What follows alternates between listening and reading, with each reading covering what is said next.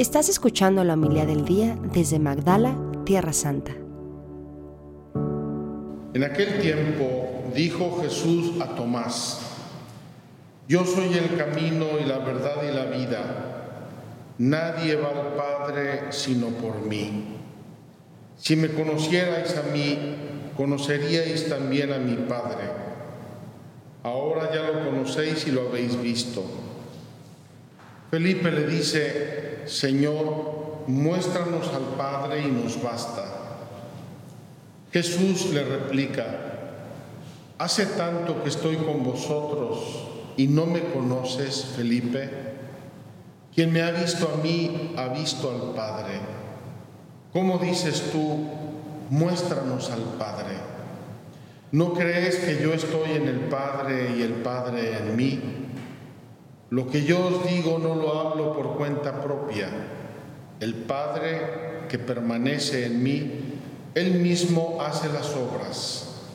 Creedme, yo estoy en el Padre y el Padre en mí. Si no, creed a las obras. En verdad, en verdad os digo, el que cree en mí, también él hará las obras que yo hago, y aún mayores, porque yo me voy al Padre. Y lo que pidáis en mi nombre, yo lo haré, para que el Padre sea glorificado en el Hijo. Si me pedís algo en mi nombre, yo lo haré. Palabra del Señor. Gloria a ti, Señor Jesús.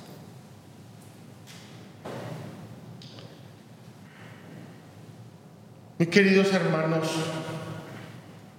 probablemente les ha sorprendido que celebremos hoy al, apóstol Felipe.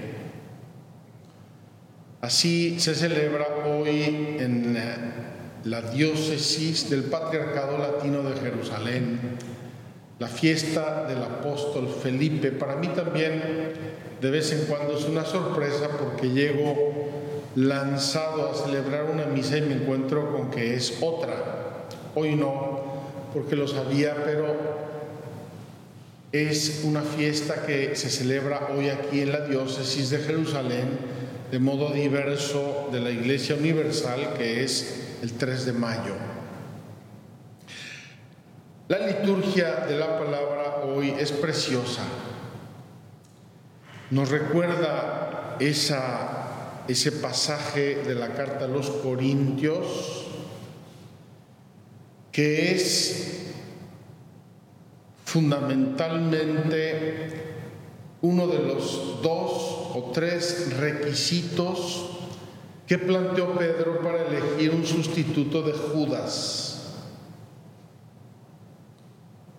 Cuando se reúnen los apóstoles en Jerusalén en espera del Espíritu Santo, Pedro toma un día la palabra dice, tenemos que llamar uno para que sustituya a Judas. Y dice dos requisitos. Uno que haya estado con nosotros desde el inicio, desde que predicaba Juan.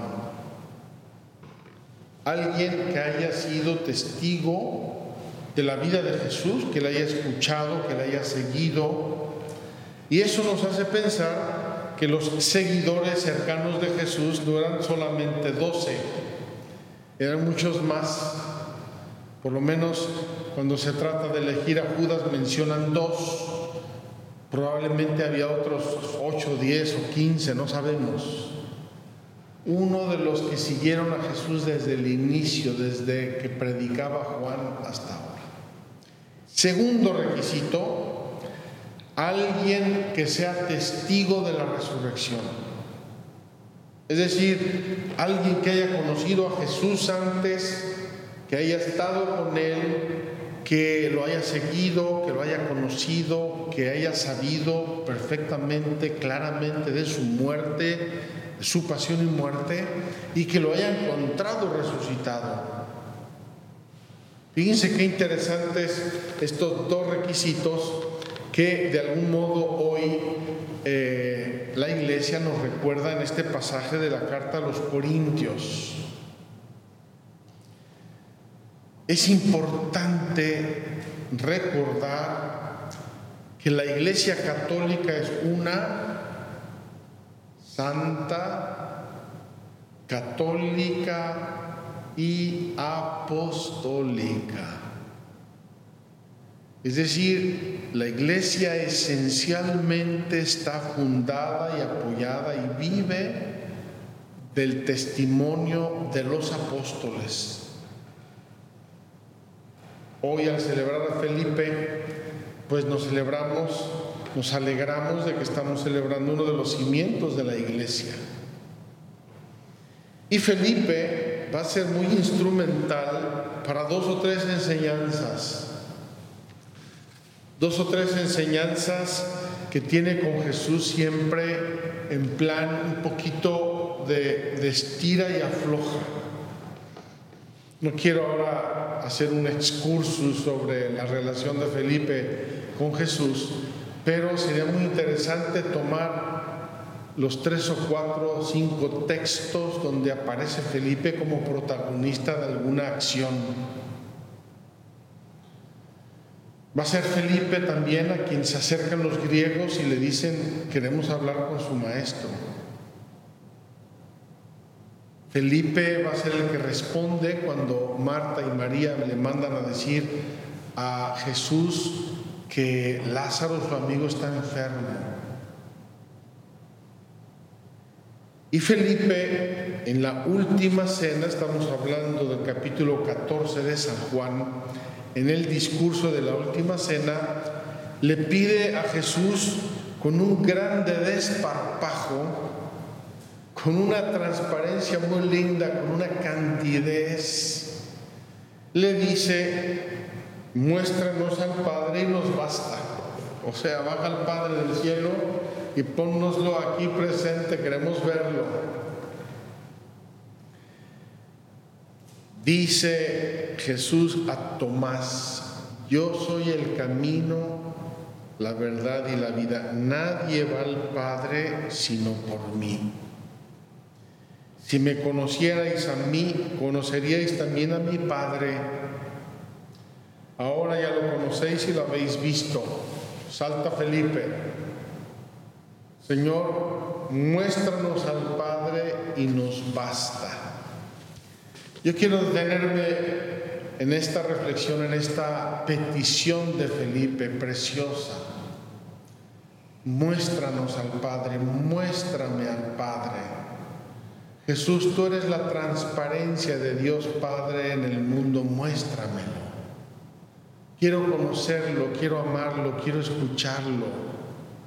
Quiero tener intimidad con su corazón de Padre. Es ese Padre con el que los apóstoles veían a Jesús hablar. Es ese Padre que suscitó en los apóstoles un día la curiosidad y el interés. Maestro, enséñanos a orar. Es decir, enséñanos a hablar con tu Padre. Debemos hablar con Él. Queremos hablar como tú con Él. Quiero decirles una confidencia Hace muchos años, cuando yo era seminarista, me tocó una gracia muy especial. A los legionarios de Cristo, estudiantes mexicanos, nos invitaron a una misa con el Papa Juan Pablo II el día de la Virgen de Guadalupe. Entonces, en la tarde anterior preparamos unos cantos eh, con todos los... Eh, seminaristas mexicanos, éramos muchos, y a ver unos cantos, un canto guadalupano obviamente, porque el día siguiente íbamos con el Papa a tener misa. Fue preciosa, esa misa la recuerdo bien, creo que fue el 12 de diciembre del año 88. Y recuerdo, uno de los recuerdos más profundos que me quedó de ese día, fue el haber entrado a la capilla privada del Papa en la terza loggia, en el terzo piano del Vaticano. Era una capilla pequeña, modesta, muy bonita, muy sencilla, y estaba el altar y había un cuadro de la Virgen de Guadalupe sobre el altar. Delante del altar un reclinatorio poco especial, eh, no lo recordaría yo muy bien, pero era así como semirredondo, más bien amplio, acoginado, y el Papa estaba allí de rodillas. Llegamos con suficiente tiempo como es debido en el protocolo vaticano, así es que subimos en silencio, de puntillas, entramos todos en la capilla, el Papa estaba orando. Y recuerdo ese rato de oración del Papa Juan Pablo II, parecía que estaba en una batalla espiritual, la intensidad de sus gestos, sus movimientos, siempre de rodillas. En ese tiempo todavía estaba bastante joven, bastante fuerte. Tenía 68 años, casi mi edad. Y ahí en esa oración, en esos gestos, en esa postura de oración, cómo me impresionó la actitud y los gestos del Papa en su oración. Ahora sabemos que el Papa Juan Pablo II es santo, está en el cielo, está canonizado, sabemos que está intercediendo por nosotros. Además, Él me ordenó sacerdote, pero en ese tiempo estaba en la lucha, estaba en la batalla personal y de su ministerio. Estaba muy cerca de caer el comunismo y el Papa ahí en una actitud de oración profunda yo quiero imaginarme cómo habrá sido ver a Jesús si la oración intensa de un hombre santo nos impresiona. ¿Cómo habrá sido ver orar a Jesús? Esas noches que pasaba solo en oración, esos momentos cuando se apartaba Recordemos que Jesús con sus apóstoles y con el grupo cercano de discípulos tuvo cantidad de momentos a solas. Se iba con ellos, no quería que supiera la gente, estaba eh, preparándolos, instruyéndolos especialmente. Y Jesús sabía que sus gestos, sus actitudes, su palabra, todo lo que hacía era enseñanza, era eh, de algún modo criterio para sus discípulos. ¿Cómo habrá orado Jesús en esos momentos de soledad, de intimidad con su Padre? Pues bien, gracias a Felipe y a su atrevimiento, sabemos una cosa, Jesús y el Padre son una cosa sola. Jesús nos revela la intimidad de la Trinidad Santa.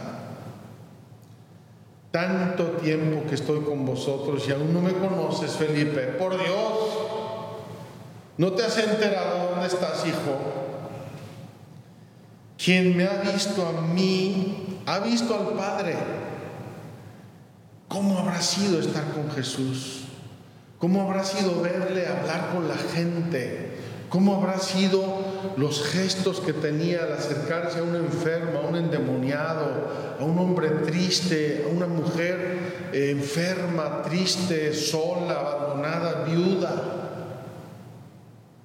¿Cómo habrá sido Jesús sabiendo que Él era la transparencia del Padre hacia nosotros? ¿Cómo dices tú, muéstranos al Padre? Repite Jesús la misma expresión, pero ¿cómo te atreves? ¿No crees que yo estoy en el Padre y el Padre en mí? Por eso es tan importante amar y contemplar la humanidad de Jesús, incluso en las estatuas, en las imágenes. La humanidad de Jesús es transparencia del Padre, de Dios Padre. ¿No crees que yo estoy en el Padre y el Padre en mí? Lo que yo os digo no lo hablo por cuenta propia. Todo lo que Jesús nos enseñó se lo arrancó a nuestro Padre Dios para decírnoslo. El Padre que permanece en mí, Él mismo hace las obras. Jesús resucitaba a Lázaro, era Dios Padre que estaba resucitando a Lázaro. Jesús paró la tormenta del lago, era Dios Padre que estaba parando la tormenta del lago. Jesús resucitó a la hija de Jairo, era Dios Padre haciendo esas obras a través de Jesús. Creedme, yo estoy en el Padre y el Padre en mí. Si no, creedlo por las obras. No ha habido ningún hombre en este mundo que pare una tormenta con un gesto. No ha habido ningún hombre en este mundo que dé de comer a diez mil gentes con dos panes y cinco peces. O al revés, cinco panes y dos peces. En verdad, en verdad, concluye Jesús. Conclusión, en verdad, en verdad os digo, el que cree en mí, también él hará las obras que yo hago y aún mayores porque voy al Padre. Y lo que pidáis en mi nombre yo lo haré. ¿Para qué lo va a hacer Jesús? Para que el Padre sea glorificado. Si me pedís algo en mi nombre, yo lo haré. Queridos hermanos, pidamos en el nombre de Jesús Amemos el nombre de Jesús como fuente de oración. Sencillo, Jesús mío, Jesús sálvame, Jesús acompáñame, Jesús confío en ti, Jesús te amo. Deberíamos tener el nombre de Jesús en los labios mucho más frecuentemente. Jesús, Jesús. Y así tendremos al Padre, a nuestro Padre Dios con nosotros así sea. Muchas gracias por escucharnos. Si quieres conocer más acerca de Magdala, síguenos en YouTube y Facebook.